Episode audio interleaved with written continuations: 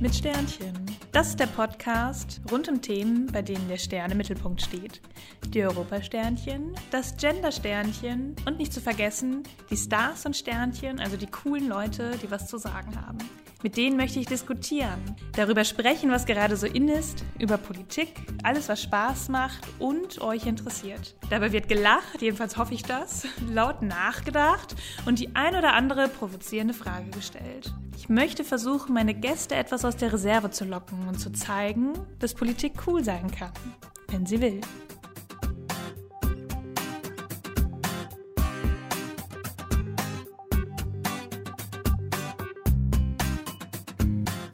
Ja, herzlich willkommen zu einer neuen Folge dieses Podcasts mit dem schönen Thema Champion Sound oder Hinterland kann Musik Politik beeinflussen.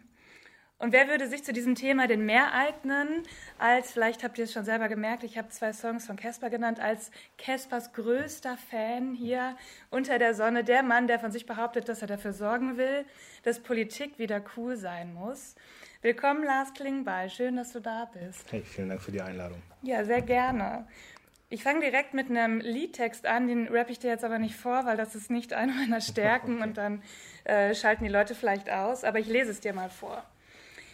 Leute, ich lasse den Job. Gott, ich hasse den Trott. Noch so ein paar Tage mehr. Mann, ich schwöre, dann platzt mir der Kopf. Sie wollen immer nur mehr. Das Erfüllen ist schwer. Das rappt Caspar. Fühlt sich dein Job als Generalsekretär der SPD auch manchmal so an? Äh, nee, eigentlich nicht. Also ich, also natürlich, das Jahr 2018 war für mich eine super krasse Veränderung. Ich bin im Dezember 2017 Generalsekretär geworden ursprünglich ja sogar mal geplant als Generalsekretär in der Opposition, dann ging es in die Regierung, Regierungsbildung, Koalition, dann permanent Seehofer, der mir schon tierisch auf den Senkel ging. Äh, also ich hatte genug Situationen. Dem geht er nicht auf den Senkel. genug Situationen, die mich total gefordert haben, aber ich habe niemals den Eindruck gehabt, ich habe den falschen Job oder sonst was. Also ich habe immer eigentlich das eher als Privileg verstanden, dass ich den Job machen darf. Natürlich was anstrengend, aber es macht Spaß und und ich, ich sehe halt auch wirklich, du kannst was verändern. Ne? Also ich finde schon, dass man an vielen Stellen einfach sieht, dass die SPD auf einem anderen Weg ist, dass sich Dinge verändern, dass Dinge auch so laufen, wie ich sie gerne hätte. Und ähm, ja, und da, da möchte ich eigentlich noch mehr machen und deswegen macht der Job mir sehr viel Spaß, auch wenn manche Situationen nicht einfach war, das stimmt schon. Mhm. Ja, du bist ein Politiker oder einer der wenigen, der auf Instagram ja auch wirklich ein paar Follower hat und irgendwie auch versucht, sein Leben ein bisschen cooler mit einzubinden. Also du zeigst dich zum Beispiel, wenn du joggst oder du teilst deine Lieblingsmusik. Du nennst das, glaube ich, Lars Musikplatte oder Klingen so. Als Plattenkiste. Klingen als Plattenkiste, genau. Du gibst also so einen kleinen Einblick in das Leben, das du auch als Politiker führst. Warum machst du das?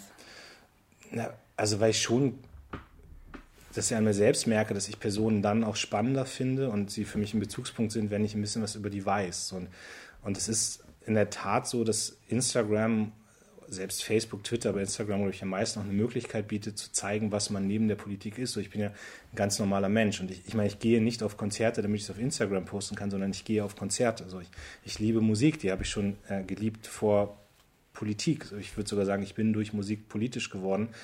Und das sind Sachen, die ich halt doch gerne zeige. Du hast vergessen in der Aufzählung, dass ich ja auch großer Fußballfan bin und Bayern München-Fan bin. Das gehört ja, ja auch noch zu den Instagram-Stories. ähm, und das sind schon Sachen. So, und auf der anderen Seite ist das immer ein Spagat. Also zeigt man zu viel privat, so das mhm. will ich auch nicht. Es gibt auch Politiker, die zeigen mir vielleicht zu viel Privates und da muss man immer aufpassen. Aber ich, ich finde schon, dass ein Politiker auch zeigen kann, was er eigentlich neben der Politik macht und dass man auch Spaß hat einfach an, an vielen Dingen, die man tut. Mhm. Ja, und vor allem, weil also ich glaube, dass man junge Menschen darüber ja viel besser erreicht. Ich versuche das auch ähm, und der Vorwärts hat über mich geschrieben. Ich war in Köln beim Karneval, das war der absolute Kulturschock für mich. Und wir hatten ein Cookie-Kostüm an und das hat der Vorwärts aufgegriffen. Da dachte ich erst, ups, das fand ich irgendwie erst, hm, das war vielleicht doch zu viel privat. Ähm, oder mir wurde auch schon mal unterstellt, ich hätte einen Hund, obwohl ich gar keinen habe, nur weil wir ein Hundebild hatten. Also es ist immer so ein bisschen auch so eine Waagschale, was man, was man alles preisgibt und was nicht. Und ich dachte auch immer, irgendwann kommt der Tag, wo meine Freunde sagen, boah, Sally, ich habe absolut keinen Bock mehr auf dieses Europazeug, was du bei Instagram machst. Das ist Gott sei Dank noch nicht passiert. Also ist es ja vielleicht doch schon so, dass auch Menschen sich das angucken, die sich sonst also die mit Politik nicht jeden Tag was am Hut haben und dadurch, dass man das mit dem Privaten verbinden kann, ja eigentlich schon so ist, dass dieser Satz, das Private ist politisch, ja eigentlich wieder auch ganz gut passt. Also definitiv. Und das ist, ähm, also ich merke das ja in vielen Reaktionen, dass viele auf SPD überhaupt erst aufmerksam werden, weil sie auf Instagram mich entdecken und dann sehen, irgendwie da ist ein Politiker, der hört dieselbe Musik wie ich oder mhm. der hat dieselben Interessen oder der geht, keine Ahnung, zum selben Fußballspiel. So, und ich glaube, ich darf das hier sogar erzählen. Also das geht hin bis zu Leuten wie Henning May, dem Sänger von Anmai Kantereit, der sich jetzt bei mir gemeldet hat und gesagt hat, wollen wir uns nicht mal treffen. So, also das ist für mich dann auch eine Möglichkeit, an Leute wiederum, die ich ziemlich cool finde, ranzukommen und dann entstehen vielleicht ganz andere Verbindungen, als man sie eigentlich hätte, äh, als man sie eigentlich hätte, wenn man, wenn man immer nur politische Parolen mhm. posten würde. So. Und und nochmal das andere, ich muss mich dafür aber nicht verstellen. Also das ist, glaube ich, ganz wichtig, dass man authentisch ist, dass man nicht irgendein Hobby entdeckt auf einmal, wenn man meint, das kommt auf Instagram gut oder irgendwelche Dinge tut, um sie auf Instagram posten zu können, sondern einfach einen Einblick in die Person Lars Klingbeil gibt und und äh, wie gesagt, mich würde es ja auch interessieren. Also wenn ja. ich irgendwann mal sehe, was ein Künstler oder ein Fußballer, was die eigentlich nebenbei machen, selbst bei anderen Politikern mal zu sehen, was sind deren Hobbys oder so, das finde ich auch schon spannend. Ja. ja. Also ist das bei dir so eine Mischung zwischen Fanboy und Arbeit? Das ist doch eigentlich der Traumjob schlechthin. Und ich meine, ich wäre auch bei Instagram, wenn ich nicht Politiker wäre. Das kommt ja, ja auch dazu. Ich meine, ja. ich war, war auch auf Facebook und Twitter. Ne, Twitter, glaube ich, war schon, als ich kandidiert habe, aber ich wäre, ist ja bei dir wahrscheinlich ähnlich. Also ich bin nicht auf den sozialen Netzwerken, weil ich Politiker bin, ja, sondern weil es einfach wahr. Teil meines, meiner Lebensrealität ist und weil ich da gerne bin und Dinge entdecke. Ja, du hast es jetzt eben auch selbst nochmal gesagt, du hörst gerne Musik und bist Casper Materia Fan, warst glaube ich auch schon auf dem neuen Konzert. Noch nicht. Ach, warst du noch? Ah, guck, ja. Ja, und ähm, die schaffen es ja auch zum Beispiel in Chemnitz wirklich Menschen dazu bewegen, eine politische Meinung zu haben, zum Beispiel gegen rechts. Also das funktioniert ja wirklich super. Also sie sind ja sowas dann auch wie Botschafter der Jugend. Hm. Ne? Übrigens, Caspar kommt aus der Nähe von Bielefeld. Also es gibt sehr coole Menschen bei uns, Lars. Wenn du mal nichts zu tun hast, ne, dann musst du da vorbeikommen. Christina Kampmann will mich seit Jahren auf dieses Weihnachtskonzert einladen. Was ja, glaube ich, bei euch in Und warum warst du noch nicht da? Weil ich noch nie eingeladen wurde. Oh, Sie will mich ja nur einladen. ja, dann muss ich das mal weitergeben. Ja, was ich genau, also das sind Botschafter der Jugend irgendwie. Was können wir denn da vielleicht noch von lernen? So, wenn wir das vergleichen mit dem Bild von alter, verstaubter Politik, das viele haben und irgendwie Casper Materia, die spontane Konzertreihe machen und hm. bei Arminia Bielefeld äh, vorm Stadion ein Konzert machen und 3000 Leute sind da. Wenn wir jetzt spontan Franz Timmermans nach Bielefeld tun, sind da keine 3000 Leute. Also was können wir davon noch lernen?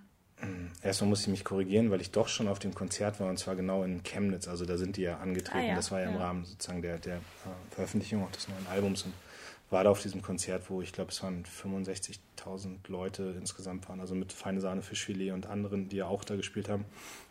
Und das war für mich zum Beispiel wichtig, als Generalsekretär einfach zu sein. So, ne? Ich wäre auch als Privatperson gewesen mhm. und trotzdem haben das viele registriert. Und naja, wenn du jetzt fragst, was kann man davon lernen? Naja, also was mich umtreibt, ist eher noch ein bisschen was anderes. Ähm, Nämlich, warum haben die mit uns eigentlich nichts zu tun? Also die SPD war ja durchaus die Partei, die ganz lange ganz viele Künstler an ihrer Seite hatte. So, und wir haben heute immer noch Künstler an unserer Seite und jetzt überhaupt nicht despektierlich, aber Leute wie Roland Kaiser, die einfach schon lange dabei sind und die immer noch total tolle Künstler sind. Aber diese neuen Künstler, die sind überhaupt nicht mehr an der Seite der Parteien. Und jetzt erwarte ich ja gar nicht, dass die sagen, hey, wählt SPD oder so. Aber ich könnte mir halt schon vorstellen, das war in Chemnitz so ein bisschen das, ähm, was ich schade fand, dass am Samstag haben die Parteien demonstriert und waren da. Mhm.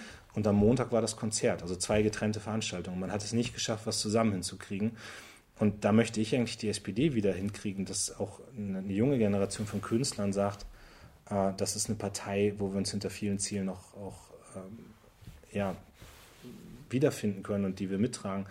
Und das hat, glaube ich, um auf die eigentliche Frage hinauszukommen, hat damit zu tun, dass wir manchmal vielleicht als sehr verstaubt wahrgenommen werden. Also dass wir in der Sprache, in der Symbolik, in der Inszenierung, in dem, wie wir reden, wie wir auftreten, dass wir da halt ganz, ganz alt auch wahrgenommen werden. Und mhm. da müssen wir im Image arbeiten. So da, also jetzt, da geht es dann auch um die Frage, haben wir junge Gesichter? Da geht es um die Frage, schaffen wir es auch auf andere Kultur viel stärker zu setzen? Also ich habe mal auch in Frage gestellt, ob wir wirklich immer so Arbeiterlieder singen müssen am Ende vom Parteitag oder ob man nicht auch modernere Sachen mal sich einfallen lassen kann. Also da fällt ja. mir ganz vieles ein, wo wir als Partei auch moderner werden müssen, um die Ansprache von, von jungen Leuten Das findet jetzt bestimmt nicht jeder cool, dass du das gesagt hast in diesem Podcast, so gerade die Alten, aber ich sehe es ehrlich gesagt manchmal auch so. Ich kann mich, also ich glaube, es gibt viele, die sich damit so identifizieren, hm. ne? Das ist, glaube ich, so ein großer Punkt, denen das total wichtig ist, dass man die nationale, also die internationale singt. Mhm. Ähm, aber viele, auch glaube ich, so gerade aus meiner Generation, die da gar nicht mehr so viel dann mit am Hut haben. Ich singe die auch gerne, nur ja. ob das das ist, was nach außen strahlen ja. muss von der SPD ist. Ja, das stimmt. Total. Ich war halt mal auf einem Parteitag der Demokraten 2004 in Boston, als, ähm, boah, wer war das damals? John Kerry als Präsidentschaftskandidat ja. nominiert wurde. Und dann haben direkt nach der Nominierung des Vizepräsidentenkandidaten kamen auf dem Parteitag die Black Eyed Peas auf die Bühne und haben da drei Songs gespielt mhm. und den nächsten Abend haben die Red Hot Chili Peppers halt da für die Parteitagsdelegierten ein Konzert gegeben. So. Und das, das hat mich schon total geprägt ja, damals. Ja. ja. Und ich meine, ich würde mir halt wünschen, dass Leute wie Casper, Materia, das andere, wo ich ja finde, dass die politisch so denken wie ich, und mhm. ich bin jetzt einer der relevanten Vertreter der SPD, wo ich sage, warum kriegt man diese Lücke nicht geschlossen, dass die am Ende halt auch sagen, nee, da sind viele vernünftige Ziele für die SPD, die sich einsetzt und, mhm. und deswegen rückt, äh, rückt man noch wieder stärker zusammen. So, mhm. Das ist was, woran ich arbeite, aber du kriegst halt Künstler nicht davon überzeugt, dass du mal eine coole Aktion machst, sondern du musst permanent mit denen auch mhm. in Kontakt sein und denen die Hand ausstrecken und sagen, lass uns mal Dinge zusammen machen. Ja, vielleicht hört Casper ja, weil er aus Bielefeld kommt, meinen Podcast irgendwann und denkt dann, ach verdammt, vielleicht macht er doch noch was mit uns. Sehr und wenn es in Bielefeld ja. ist. Also Casper, wenn du das hörst, wir freuen uns, wenn du uns anrufst. Ja, ich mache mal einen ganz kleinen Themenumschwung und zwar ähm, Europa. Ich bin ja Europakandidatin und ähm, als Generalsekretär kämpfst du für ein Europa für alle. Was ist denn dein Hauptziel, wenn du sagst, dass du ein Europa für alle möchtest? Also mein Hauptziel bei dieser Europawahl ist mal jetzt jenseits von einer hohen Wahlbeteiligung, weil ich glaube, das ist immer gut für das Europäische insgesamt, ähm, ist es, dass wir den sozialen Aspekt in Europa viel stärker betonen. So, wir erleben jetzt gerade die letzten Jahre, dass es genau in eine andere Richtung geht. Wir sehen, dass die Jugendarbeitslosigkeit steigt, dass es immer mehr Kräfte gibt, die Europa auch wirklich kaputt machen wollen. Und mhm. dazu sagen, dieses geeinte Europa mit einem sozialen Gesicht, das ist, das ist für mich eigentlich der Markenkern. So, und, ich, und ich merke gerade in vielen Veranstaltungen, dass man echt dafür argumentieren muss, dass es uns nicht egal sein kann, ob in Portugal, Italien oder Spanien junge Leute arbeitslos sind. Mhm. So, das ist Gott sei Dank die Mehrheit auch, die das so sieht, aber man muss das immer wieder begründen, warum es uns nicht egal sein kann, was da in anderen Ländern passiert und äh, dass es für europäischen Zusammenhalt geht. Ähm, und das ist, glaube ich, das auch, wo, wo, ich finde, die SPD muss diesen Punkt sehr stark machen, den sozialen Zusammenhalt. Was bedeutet es für uns? Und wir haben ja auch davon profitiert, dass es ein starkes Europa gibt. Also Deutschland war immer der Gewinner auch von solchen, äh, von solchen mhm. Entwicklungen. Und deswegen kommt es jetzt darauf an, dass wir anderen Ländern auch was zurückgeben. So, und, und den Mut auch zu haben und nicht irgendwie den Populisten hinterher zu rennen, nicht deren Vorurteile zu übernehmen, nicht die Ressentiments zu übernehmen, sondern eine klare pro-europäische Haltung einzunehmen. Das ist für mich das Entscheidende in diesem Wahlkampf. Und da darf es auch überhaupt kein Schwanken oder Zaudern oder sonst irgendwas geben. Ja, sehr gut. Ja. Ich habe noch ein Thema äh, zu Europa. Wir haben jetzt über Social Media gesprochen ähm, Europa, was mich eigentlich zu der offensichtlichen Frage führt, was sagst du zu Uploadfilter? Das Ende des Internets oder das Ende der Meinungsfreiheit? Nein, überhaupt Vielleicht erklärst du erstmal, wenn du das magst, ja. was Uploadfilter überhaupt sind, weil ich glaube, wenn man das hört, hm. weiß man das ja vielleicht auch nicht direkt. Also Uploadfilter bedeutet, dass ähm, die großen Plattformen, YouTube, Facebook, Instagram, dass die alle Vorkehrungen treffen müssen, sogenannte Uploadfilter. Also in dem Moment, wo wir zum Beispiel was posten würden und legen da Musik hinter, die nicht urheberrechtlich geschützt ist oder wo es nicht entsprechende Verträge gibt, dann müsste durch diese Upload-Filter das eben rausgefiltert werden und mhm. dieser Content, den wir hochladen würden, der würde nicht äh, auffindbar sein oder würde gelöscht werden. So und da sagt natürlich eine junge digitale kreative Szene, das verhindert sozusagen auch die Freiheiten des Internets auf der anderen Seite eine Künstlerszene, die eben sagt, nee, wir wollen gerne, dass unsere Werke auch geschützt sind. Und das Problem ist immer, dass ich eigentlich beide Positionen verstehe so, und dass ich deswegen sage, kommt doch zu anderen Lösungen. Also denkt über Lizenzvergaben nach, denkt auch über die Frage nach, wie man zum Beispiel Google ähm, und andere große Plattformen, wie man die stärker steuerpolitisch auch ja, zur Rechenschaft ziehen kann, zur Verantwortung ziehen kann, das Geld dann an Künstler ausschüttet. So, und leider ist das auf europäischer Ebene in meinen Augen versäumt worden. Da gab es ein mhm. paar, zum Beispiel Timo Wölken, die irgendwie Vorschläge gemacht haben, also Kollege aus dem Europäischen Parlament, die Vorschläge gemacht haben, wie man vielleicht einen besseren Ausgleich schaffen kann. Aber das ist dann natürlich von großen Lobbys auch durchgedrückt worden, dass diese Upload-Filter kommen und das halte ich für sehr problematisch. Ich meine, ich habe mit zu der Gruppe gehört, die in den Koalitionsvertrag reingeschrieben hat, dass es ein Verbot dieser Upload-Filter geben soll. Ist auch beschlossen worden und jetzt drückt die Kanzlerin halt in der letzten Kurve durch, dass die Upload-Filter kommen und das finde ich schwierig, weil es genau dazu führt, dass die unterschiedlichen Gruppen eben nicht geeint sind, sondern sich eine durchsetzt und da hätte man viel, viel mehr Energie im Vorfeld reinstecken müssen. Wie fühlt sich das für dich an in deiner Rolle als Generalsekretär, wenn sowas passiert, wenn Angela Merkel sowas macht? Naja, das sind schon Sachen, die mich, die mich sehr aufregen und wo ich jetzt ja auch dankbar bin, dass D64 und andere, also mhm. Leute, die in der SPD aktiv sind aus dem digitalen Bereich, dass die jetzt nochmal einen Protest dagegen organisieren und wir hoffen, dass wir in den letzten Kurven auch noch Änderungen hinbekommen und Merkel zur Vernunft bringen. Ja. ja. Lars, zum Schluss dein Lieblingszitat aus der Musik. Boah, ich, ich glaube, na, das ist jetzt ganz schwierig, weil ich muss darüber nachdenken. Was mir spontan immer einfällt, weil ich es schon häufig verwendet habe, ist in der Tat von Tokotronic gehen die Leute auf der Straße eigentlich absichtlich so langsam. Ich finde, das ist mal ein sehr schöner Spruch, wenn man schnell vorankommen will, wenn man Dinge verändern will und eins der ersten großen Zitate von Tokotronic, was bei mir hängen geblieben ist. Ist jetzt leider nicht von Casper, aber trotzdem. Ja, ist nicht schlimm. Ich hatte nämlich noch eins von Materia, das passt ja auch. Okay. Aber das finde ich eigentlich auch sehr gut, passt auf jeden Fall zu dem Thema, das wir hatten. Wenn du nicht mehr weißt, wohin, dann geh links. Folg keiner Spur, folg nur deinem Instinkt. Vielleicht ist das ja auch ein kleiner Ratschlag für die nächste weitere Zeit deiner politischen Aktivität. Ja, danke, dass du dir die Zeit genommen hast, lieber Lars. Sehr gerne, vielen Dank.